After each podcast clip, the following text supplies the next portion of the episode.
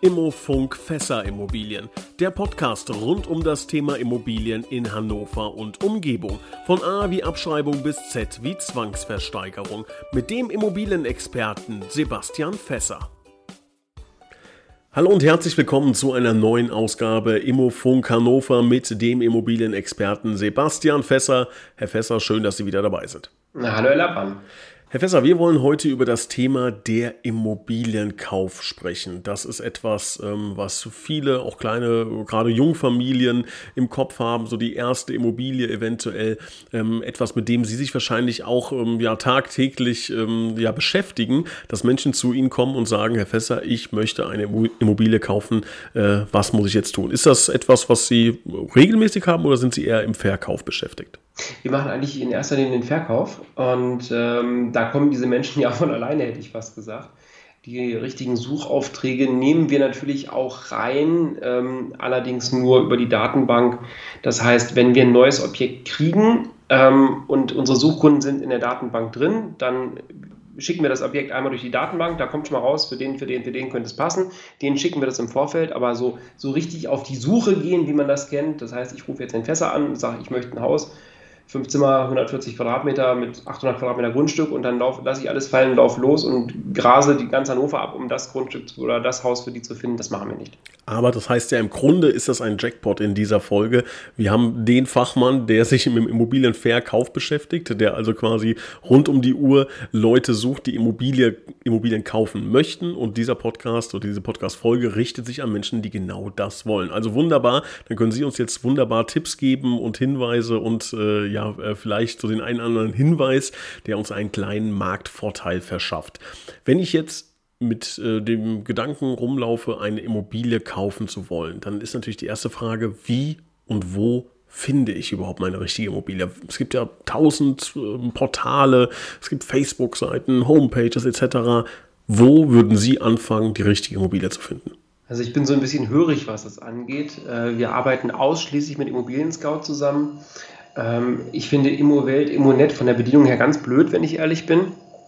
Und äh, wir haben hier äh, auch eBay Kleinanzeigen zum Beispiel. Bei eBay Kleinanzeigen ist das Problem, es sind ganz, ganz viele Anzeigen von privat drin, die ganz, ganz schlecht eingewertet sind. Also ich denke immer mal, wenn ich das erzielen würde, was die aufrufen für ihre Objekte, ne, dann würde ich den Job nicht mehr machen müssen, weil ich vor Reichtum geschlossen hätte. Und äh, deswegen, ich suche ausschließlich bei ImmoScout. Aber sagt man nicht, also das ist irgendwas, was ich bei mir im Kopf habe, bei ImmoScout, gut, da schauen halt auch eine Trillion andere Menschen da ein, ein Schnäppchen zu, zu machen oder ein, ja, ein gutes Objekt zu finden, das ist quasi unmöglich. Das scheint ein Trugschluss zu sein. Also ich kaufe ja nun selber auch äh, Immobilien für mich und äh, ich kaufe diese eigentlich fast nur über ImmoScout, muss ich sagen. Also man muss einfach richtig anfragen, ne? das ist die Sache. Also ähm, jetzt, jetzt nur eine, so eine Anfrage schicken ohne Telefonnummer oder was, dann ist klar, dass sich da keiner meldet.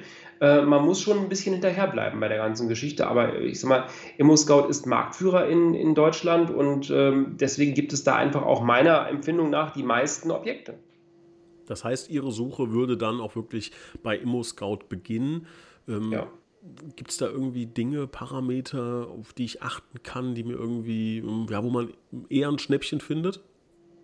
Man muss einfach gezielt suchen. Also ich mache das ganz gerne, wenn ich, wenn ich irgendwie nachts wach geworden bin oder was nicht mehr einschlafen kann, spiele ich ein bisschen am Handy. Ich habe das als App, ich kann da ein bisschen rumsuchen und mal finde ich was, mal finde ich nichts. Also muss man, muss man gucken, wie man, wie man sucht. Was das Interessante eben auch ist, dass man sich ja auch bei neuen Objekten dann, die in, in, bestimmtes, ähm, in bestimmte Rahmendaten fassen, kann man so, so, so einen Suchauftrag erstellen.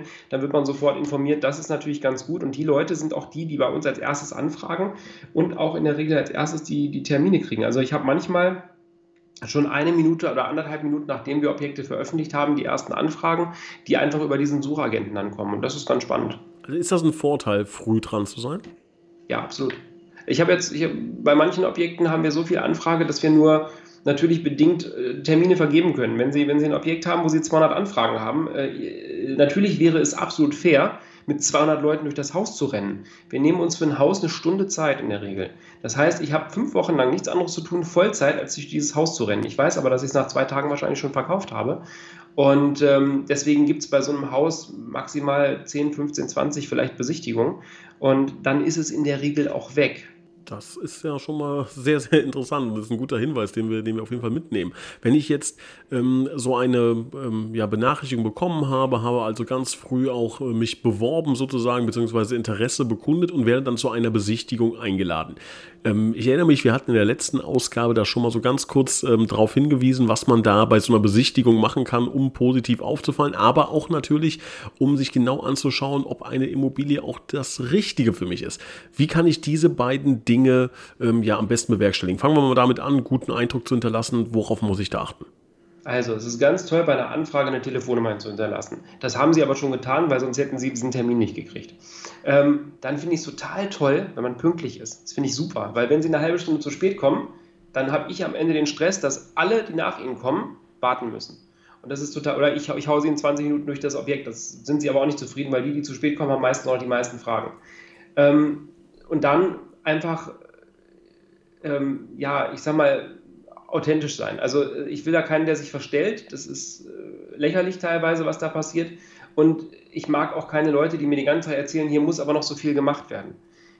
Ich habe jedes Objekt inseriere ich sehr, sehr genau, mit vielen Fotos, mit einer sehr genauen Beschreibung und wir sind auch äh, unter den wenigen Maklern, die Mängel herausstellen. Wenn ich schreibe, das Badezimmer ist Retro 70er, dann brauchen Sie mir nicht erzählen, oh, da muss aber noch so viel gemacht werden, weil das Badezimmer muss neu.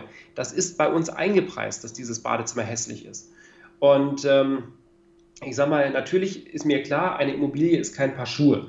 Und mir ist auch völlig klar, dass man manchmal auch länger als fünf Minuten braucht in der Ecke mit seiner Frau, um sich dort zu beraten, ob man dieses Objekt jetzt kaufen will oder nicht. Das ist eine völlig logische Geschichte. Da will ich auch niemanden unter Druck setzen. Da habe ich gar keine Lust drauf. Ich kann aber jedes Objekt nur einmal verkaufen. Und wenn ich drei, vier, fünf, sechs, sieben Kaufzusagen habe, dann brauche ich auch keine achte, neunte oder zehnte. Das hört sich jetzt arrogant an, aber das ist leider die Wahrheit. Ähm, ich enttäusche so ja schon genug Leute, weil ich sie eben nur einmal verkaufen kann. Und äh, da ist einfach das Thema, ähm, natürlich, klar, kann ich mit einer schnellen Entscheidung sehr gut leben. Die muss aber fundiert sein. Ich habe ja auch nichts davon, wenn einer sagt, ja, ich will und morgen sagt er, ach nee, doch nicht. Ganz, ganz wichtig ist es, wenn Sie eine Immobilie kaufen wollen, dann zeigen Sie mir, dass Sie das auch können, indem Sie mir eine Finanzierungsbestätigung mitbringen oder irgendwo ein Schreiben von der Bank, wo drauf steht, Familie Müller, Meyer, Schulze ist gut bis, keine Ahnung, 400.000 Euro. Dann weiß ich ja, dass was ist. Und ganz ehrlich, wenn ich eine, wenn ich eine, eine Bankzusage über 400.000 Euro habe und Sie gucken sich ein Haus für 410.000 an, dann weiß ich auch, dass das passt. Das ist völlig in Ordnung. Nur ähm, je eher Sie mir zeigen, dass Sie, dass Sie verbindlich etwas wollen, desto eher kann ich ja auch für Sie dann in, in die Bresche springen beim Verkäufer. Jetzt haben Sie gerade eben gesagt, Sie sind einer der wenigen Makler, der wirklich ähm, auch auf die Mängel, sage ich mal, hinweist, deutlichst. Heißt ja, dass ein Großteil Ihrer Kollegen ähm, da auch ein bisschen drauf verzichtet. Wie kann ich denn bei einer Besichtigung, die halt ja auch nicht Stunden geht, aber was sind so die wichtigsten Faktoren, die ich mir anschauen sollte? Heizung, also Dach, Dämmung, irgendwie sowas? Also wichtig ist erstmal ganz, ganz klar, dass, dass, äh, dass sie Zeit haben. Ähm, wir hatten letztens einen Fall, wir haben ein Haus verkauft und das Nachbarhaus war auch zu verkaufen. Das Nachbarhaus war etwas schlechter vom Zustand, kostet aber auch 100.000 Euro weniger und das Grundstück war größer. Sonst waren die Dinger völlig baugleich. Ähm, ein anderer, recht bekannter adliger Makler, nenne ich das mal, ähm, hat den Kunden 15 Minuten Zeit gegeben. Ich muss dazu sagen, die Häuser haben 700.000 Euro gekostet hat in 15 Minuten Zeit gegeben, sich das Haus anzugucken. Wir reden über 200 Quadratmeter. Wie wollen Sie denn 200 Quadratmeter in 15 Minuten überprüfen? Das geht doch gar nicht. Und deswegen ist es für uns erstmal sehr, sehr wichtig, dass die Kunden entsprechend Zeit haben. Wenn wir jetzt ein Objekt haben, was nicht so, so massiv überlaufen ist, sondern bei einem 700.000 Euro Objekt, da stehen die natürlich nicht 100.000 Leute Schlange, dann ist es eben ein wichtiger Punkt, dass man den Leuten genug Zeit gibt und dass die natürlich auch nochmal wiederkommen können dass die sich auch mit einem fachkundigen Menschen da wiederkommen können, dass sie mit einem Gutachter kommen, mit einem Bausachverständigen kommen. Das ist völlig in Ordnung. Die geben 700.000 Euro aus, die kaufen kein Paar Schuhe. Und ähm, natürlich, klar, man sollte eben gucken, wie sieht die Elektrik aus, äh, gibt es irgendwo Asbest oder so. Gut, das sehen ja viele Eigentümer auch nicht ähm, oder viele, viele Kaufinteressenten nicht. Gibt es Asbest irgendwo? Gibt es irgendwo was, was, was zu beachten?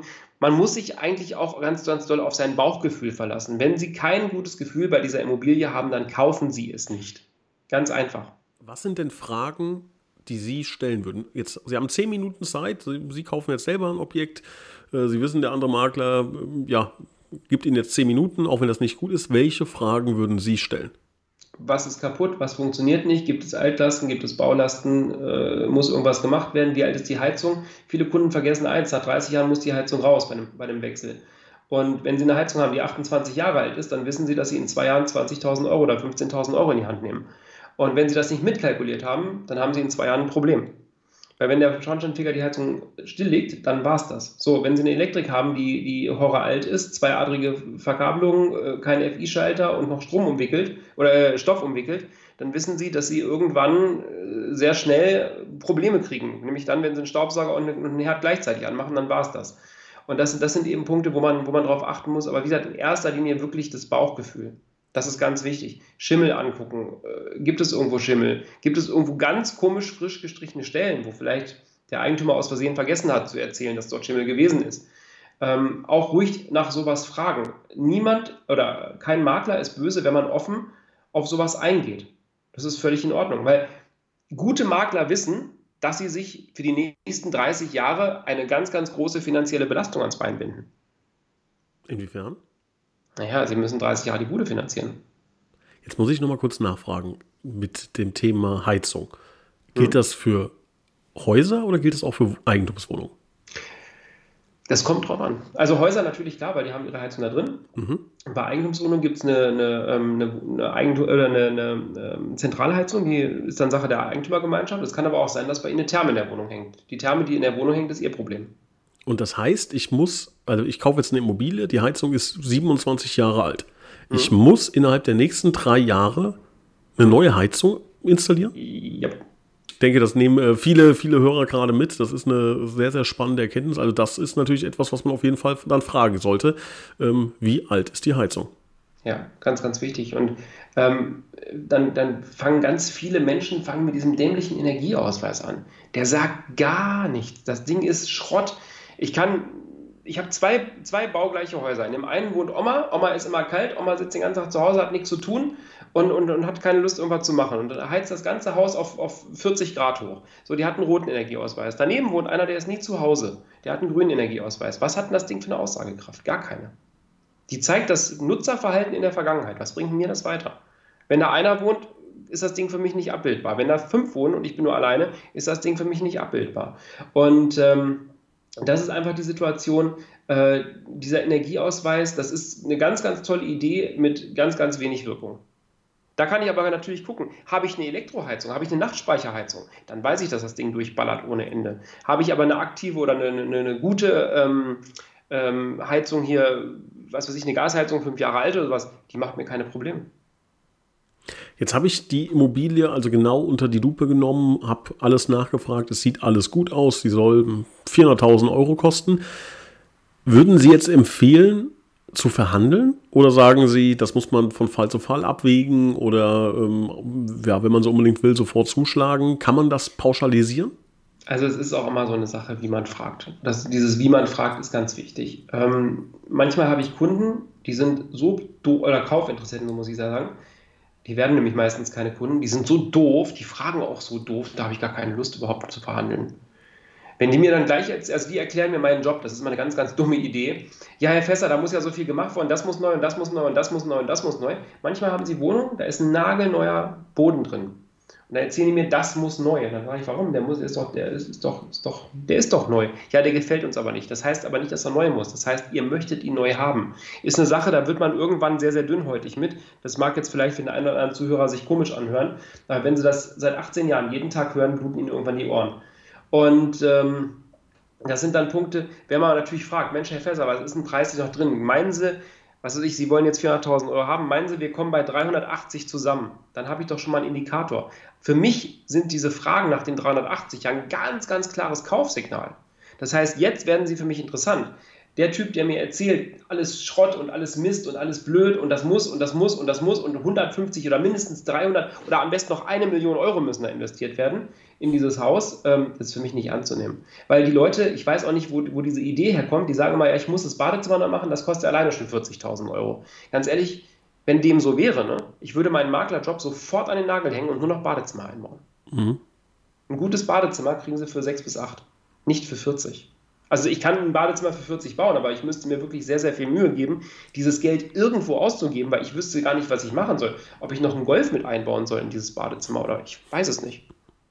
Jetzt müssen Sie natürlich ein bisschen ähm, ähm ja auch an andere Makler denken. Also die Menschen, die jetzt diesen Podcast hören, werden ja nicht immer mit Ihnen verhandeln, sondern vielleicht auch mit dem einen oder anderen anderen Makler. Sie, wenn Sie privat kaufen, kaufen ja auch dann äh, mit, von einem anderen Makler ab.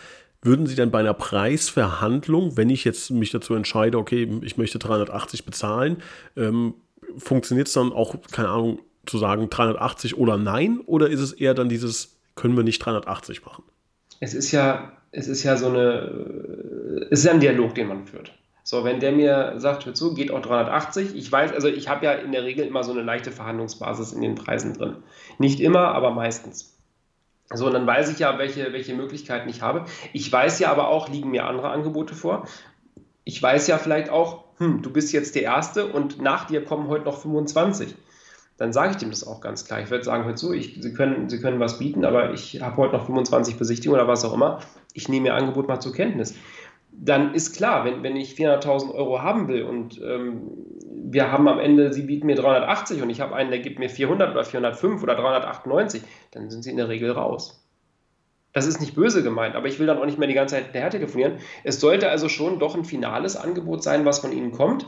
Sinnvoll ist es immer, und das finde ich immer gut, wenn jemand nochmal schreibt. Dazu, ähm, vielen Dank für die Besichtigung heute. Wir haben das und das äh, angeguckt. Ähm, ich möchte mal ganz kurz zusammenfassen. Aus dem den Grund hat mir das Haus gefallen. Das und das fand ich nicht so gut. Aus dem Grund bin ich bereit, 380.000 Euro zu bieten an bei meiner Finanzierungsbestätigung. Dann habe ich doch was in der Hand. Damit kann ich zum Eigentümer gehen und sagen: Hör zu, guck mal, hier ist die Finanzierungsbestätigung, hier ist dies, hier ist das. Das und das sind die Gründe. Das heißt, die müssen mir auch Futter geben, dass ich in seinem, in seinem Gusto ja auch verhandeln kann. Ähm, und wenn ich da die Möglichkeit geboten kriege, einfach weil er sich einfach mal zehn Minuten an den PC setzt, dann ist das Ding doch gut. Ne? Dann, dann gibt er mir doch Futter und für sich auch die Möglichkeit, dieses Objekt dann auch wirklich für 380 zu erwerben. Ist es denn so, dass ähm, Sie auch selber, wenn Sie privat kaufen, auf Immobilien achten, die nicht von einem Makler inseriert werden, einfach auch um die Maklerprovision zu sparen? Oder sagen Sie, das ist ein kompletter Trugschluss? Also wenn das Objekt für mich interessant ist, ist es völlig egal, ob es vom Makler ist oder nicht. Klar, ist doof, das kostet dann ein bisschen mehr, aber auf der anderen Seite, ähm, ich finde es ganz schlimm, wenn ich manchmal mir Objekte von Privateigentümern angucke. Die können die meisten Fragen überhaupt nicht beantworten ähm, und die haben auch keine Unterlagen. Das heißt, am Ende sammle ich mir die Unterlagen zusammen, obwohl er das Objekt verkaufen will. Das ist beim Privaten immer blöd. Ich hatte einmal den ganz, ganz krassen Fall, die haben mir dieses Objekt gezeigt, ich fand das super, der Preis war auch angemessen, das war alles in Ordnung. Und bei der Recherche kommt raus, dass es ein Erdbach-Grundstück ist. So, äh, da war der Preis automatisch völlig überhöht dadurch. Weil bei einem Erbpachtgrundstück ist es einfach nicht mein Grundstück. Und dann bezahle ich auch nicht den vollen Preis, als wäre es mein Grundstück. Dann bin ich natürlich dann auch in die Verhandlung gegangen und gesagt, hör zu, du willst das und das haben. Ich kann dir aber 100.000 Euro weniger zahlen, weil das Grundstück gehört da gar nicht dazu. War nicht in Ordnung für ihn, war damit für, für mich aber auch nicht mehr interessant, das Objekt. Das heißt, mit einem Makler ist man da schon ein bisschen auf einer sichereren Seite, äh, heißt aber trotzdem, dass man natürlich bei, auf beiden ähm, Spielwiesen gute, äh, gute ja, Deals machen kann. Sie haben manchmal auch, äh, dann erzählen sie den Leuten so und so sieht es aus. Äh, also ist ja so, wenn ich Objekte kaufe, ich saniere diese Objekte ja immer. Und ähm, manchmal ist es einfach so ein Thema, man unterhält sich mit den Leuten, man erzählt auch ein bisschen was, man zeigt vielleicht auch, was man schon mal gemacht hat ähm, guck mal hier, das Haus war ganz hässlich und das haben wir wieder ganz schön gemacht und das sind vorher und das sind nachher Fotos. Das finde ich auch super und das ist auch manchmal dieser, dieser Effekt, den man gar nicht in Geld abbilden kann, dass sie sagen, Mensch, Kessa, bei dir habe ich ein gutes Gefühl, mit dir mache ich das. Auch wenn der andere vielleicht 5000 Euro mehr gibt oder sowas. Das ist ja auch eine, eine Sache, man muss die Leute ja abholen. Ich habe jetzt gerade einen Zuschlag nicht gekriegt, da war zum Beispiel so, da, das ist ein Mehrfamilienhaus gewesen, ein Vierfamilienhaus, da wohnte die Mutter von der Verkäuferin drin.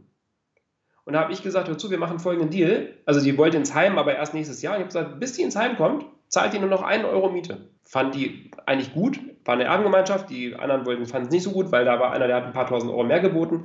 Und ähm, ja, dann habe ich eben einen guten zweiten Platz gemacht. Dann ist es eben so. Damit kann man aber manchmal Leute abholen. Also wenn es nach ihr gegangen wäre, hätte er das Ding gekriegt. Ne? Merken wir uns. Also auch da ähm, sich genau den Fall anschauen und da vielleicht auch mit ähm, ja, kreativeren Angeboten äh, den Zuschlag ab und zu mal bekommen. Ja. Wenn, wenn ich jetzt ähm, alles richtig gemacht habe, habe die perfekte Immobilie gefunden, habe mich wunderbar mit dem Verkäufer geeinigt. Jetzt kommen da ja noch ein paar Kosten auf mich zu, die auch gerne mal unterschätzt werden. Die Kaufnebenkosten. Was ja. ist das genau? Wie hoch sind die? Also die Kaufnebenkosten sind ähm, einmal natürlich, ja, ist für mich das Wichtigste, die Maklerquotage. Ähm, jetzt ab 23.12.2020 wird die geteilt das heißt, die Hälfte der Maklerquotage trägt der Käufer, die andere Hälfte trägt der Verkäufer. Das sind jeweils ähm, 3% plus Mehrwertsteuer. Und ähm, die äh, nächste Kostenvariante ist die Grunderwerbsteuer, die ist aktuell noch bei 5% in Niedersachsen. Zusätzlich kommen dazu noch Notargebühren und Grundbuchgebühren. Das geht nach bestimmten Tabellen. Man kann so als Daumenwert sagen zwischen anderthalb und zwei Prozent des Kaufpreises das ist, eigentlich ist es ein bisschen weniger, was, was am Ende bei rauskommt, aber ähm, über einen dicken Daumen sind es 1,5 bis 2 Prozent. Insgesamt, die Gesamtkaufnebenkosten? Gesamtkaufnebenkosten sind ungefähr 12.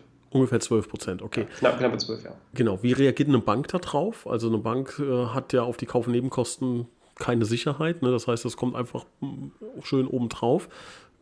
Ja, wie, wie reagiert eine Bank? Ja, ist ein, ist ein Blankoanteil natürlich, der da irgendwo ähm, steht ich, äh, ja, ich rate den Leuten eigentlich auch mal dazu ab, macht nicht so eine Riesenfinanzierung. Seht zu, dass ein bisschen Geld mitgebracht wird. Wir haben hier teilweise Kunden, die kommen hier an mit 130, 140 Prozent Finanzierung. Da packe ich mir an den Kopf, das kann nicht gut gehen. Ähm, ich bin gelernter Bankkaufmann. Wir haben in unserer Ausbildung, das ist lange her, 1995 habe ich, habe ich bei der Deutschen Bank gelernt, ähm, mal gelernt, eigentlich so 80-20. Ne? 80 Prozent machst du Finanzierung und 20 Prozent hast du Eigenkapital. Da sind wir schon ganz, ganz lange von weg. Warum ist das so riskant? Naja, ähm, erstmal die Zinsfestschreibung, die die Leute haben, die hören überall, ja, du kannst ja schon ab 0,5 Prozent oder ab 0,8 Prozent finanzieren. Aber wenn man ins Kleingedruckte guckt, dann sieht man, dass das ein Zinssatz ist, der für fünf Jahre festgeschrieben ist. Ihre Immobilie zahlen sie aber ungefähr 30 Jahre lang ab. Das heißt, ihre fünfjährige Zinsbindung bringt ihnen erstmal genau gar nichts ähm, unter 15, 20 Jahre Zinsbindung würde ich gar nichts machen. Das kriegen Sie natürlich nicht mehr für 0,5, sondern das kriegen Sie vielleicht für 1,5 oder 1,8 Prozent. Das ist schon mal ein Riesenunterschied. Und dann geht es eben weiter was ist, wenn mal irgendwie, weiß nicht, die Heizung geht kaputt oder irgendwas geht kaputt, wenn Sie keine Kohle haben, wenn Sie keine Rücklagen haben, wenn Sie das Ding bis auf die Kante finanziert haben und jeden Tag nur noch Nudeln mit Ketchup essen, dann haben Sie auch keine Lebensqualität. Und da kann das Haus noch so toll sein. Sie werden aber nie wieder in Urlaub fahren, weil Sie sitzen den ganzen Tag nur noch auf dem Garten, äh, im, im Garten, äh, weil Sie kein Geld mehr haben, in Urlaub zu fahren. Irgendjemand wird krank, irgendjemand wird arbeitslos, irgendwas passiert äh, das Ding ist zum Scheitern verurteilt. Und das ist eine Sache, die ganz, ganz wichtig ist. Wir müssen hier das ist auch unsere Aufgabe als Makler, Leuten auch mal sagen, Mensch, bist du sicher, dass das wirklich so laufen soll? Wir haben, die, die Bank macht ja immer auch Berechnungen mit, mit bestimmten äh, Pauschalen oder ähnliches. Wir hatten hier jemanden, der hatte am Ende, wenn er das Haus gekauft hätte, noch 6 Euro frei verfügbares Einkommen. Was soll ich denn mit 6 Euro frei verfügbarem Einkommen noch machen? Wenn die Waschmaschine kaputt geht, kann ich Privatinsolvenz anmelden. Und was ist, wenn ich die Immobilie vermiete, also wenn ich dieses schöne Zauberwort passives Einkommen generieren möchte? Ähm, haben wir da eine andere Situation oder ist im das Grunde ist genau das Gleiche? Nein, das ist eine total super Idee. Und zwar genauso lange, bis irgendwann der Mieter mal nicht bezahlt oder bis die erste Sonderumlage bei einer Wohnung kommt, weil irgendwie, was weiß ich, äh, ein Strang neu gemacht werden muss, das Dach kaputt gegangen ist oder die Heizung kaputt geht oder sonst was. In dem Moment bricht ihre, ihre Null. Äh, Finanzierung, ihre, ihre wirklich auf Kante genähte Finanzierung, volles Brett in sich zusammen. Und dann fangen die Probleme an. Und dann komme ich wieder und verkaufe die Butze deutlich günstiger. Oder sie verkaufen sie selber in einer Zwangsversteigerung. Und das ist ja nicht unser Ziel. Unser Ziel ist ja, dass wir eine Immobilie finden für einen tollen Käufer, der da bis zu seinem Lebensende oder solange er will, da sitzt und, und, und, und sich freut und glücklich ist. Das ist das, was ich haben möchte. Kommen wir mal zu dem Beispiel bei der Finanzierung. Ich habe die sagen wir mal, 40.000 Euro rumliegen, kriege von der Bank aber trotzdem eine 100, 110 Prozent Finanzierung. Macht es da Sinn, die Kohle auf dem Konto liegen zu lassen, um eine gewisse Flexibilität zu haben oder schon direkt reinstecken? Das müsste man schauen. Also das sagt Ihnen natürlich Ihr Banker, das ist ein Thema, eine Finanzierung, auch das ist so ein Ding, Sie können nicht zu Check24 gehen und sich eine Finanzierung ausrechnen lassen. Ich meine, klar geht, aber ist eben blöd. Ne? Ähm, nehmen Sie sich einen Finanzierungsberater, der sich mit der Materie auskennt, der Sie dazu vernünftig beraten kann, der auch sieht, wie viel Auswirkungen haben diese 40.000 Euro in, in, in, in äh, finanzieller Form. Wenn ich die reinpacke, wie viel wird, geht meine Rate runter, wie viel niedriger wird das? Ähm, ich würde aber nie auf Null gehen. Legen Sie immer ein bisschen Geld zur Seite für irgendwas. Sie wissen doch selber, wie das ist. So, Sie ziehen um in, neue, in ein neues Haus und dann, ach ja, eigentlich sind die Fenster nicht mehr toll. Oder eigentlich noch, noch ganz was anderes als Fenster. Irgendwann eigentlich passt das Sofa hier nicht mehr so gut rein. Wir brauchen ein neues Sofa. Eigentlich passt, was weiß ich, äh, die Küche sieht eigentlich auch nicht mehr so schön aus, mit der wir jetzt umgezogen sind. Eigentlich fehlt da jetzt ein Meter oder irgendwie sowas. Es fehlt ja, es fängt ja bei einem Umzug, fangen Sie immer an, irgendwas dazu zu kaufen. Und dafür brauchen Sie auch Geld. Und das ist auch völlig in Ordnung. Nur geben Sie es einfach nicht komplett aus, weil dann machen Sie sich nackig. Und ich glaube, wenn man irgendwie ohne Rücklagen steht und dann nach seiner Baufinanzierung noch zur Bank gehen muss und sagt, jetzt brauche ich noch meine Nachfinanzierung für teures Geld oder ich brauche einen Privatkredit irgendwo oder sowas, Katastrophe. Also auch da gilt ähm, ja Vorsicht und ganz genau sich ähm, beraten lassen, mit den richtigen Menschen sprechen. Zum Abschluss noch die Frage, würden Sie denn sagen, wir nehmen den Podcast jetzt äh, Ende Oktober 2020 auf, dass es eine gute Idee ist, eine Immobilie zu kaufen? Es ist immer eine gute Idee, eine Immobilie zu kaufen. Also Immobilienpreise sind in den letzten 50 Jahren dauerhaft regelmäßig gestiegen. Ähm, sie verdienen, sie haben immer wieder einen Wertzuwachs mit dem, mit dem Kauf einer Immobilie und man muss natürlich auch gucken, warum kauft man die? Wenn Sie fürs Alter vorsorgen wollen, ist eine Immobilie zwar nicht die am schnellsten wieder, wieder loszuwerdende ähm, oder handelbare Ware, aber es ist immer die wertstabilste Ware und es ist natürlich immer eine Sache, die auch irgendwie inflationsgeschützt ist und es ist eine Sache, die einfach fürs eigene Wohlbefinden einfach auch sorgt. Also da haben wir wieder gelernt, ähm, dass Immobilien sehr interessant sind, aber einfach auch Infos benötigen bzw. Expertise benötigen. Und ich glaube, wir haben heute viel gelernt, viel mitgenommen. Wie immer gilt, wenn Sie Fragen haben, können Sie sich gerne an das äh, Team rund um Sebastian Fässer, dem Immobilienexperten in Hannover, wenden. Herr Fässer, ich bedanke mich recht herzlich für Ihre Zeit und freue mich auf die nächste Ausgabe. Sehr gerne, vielen Dank.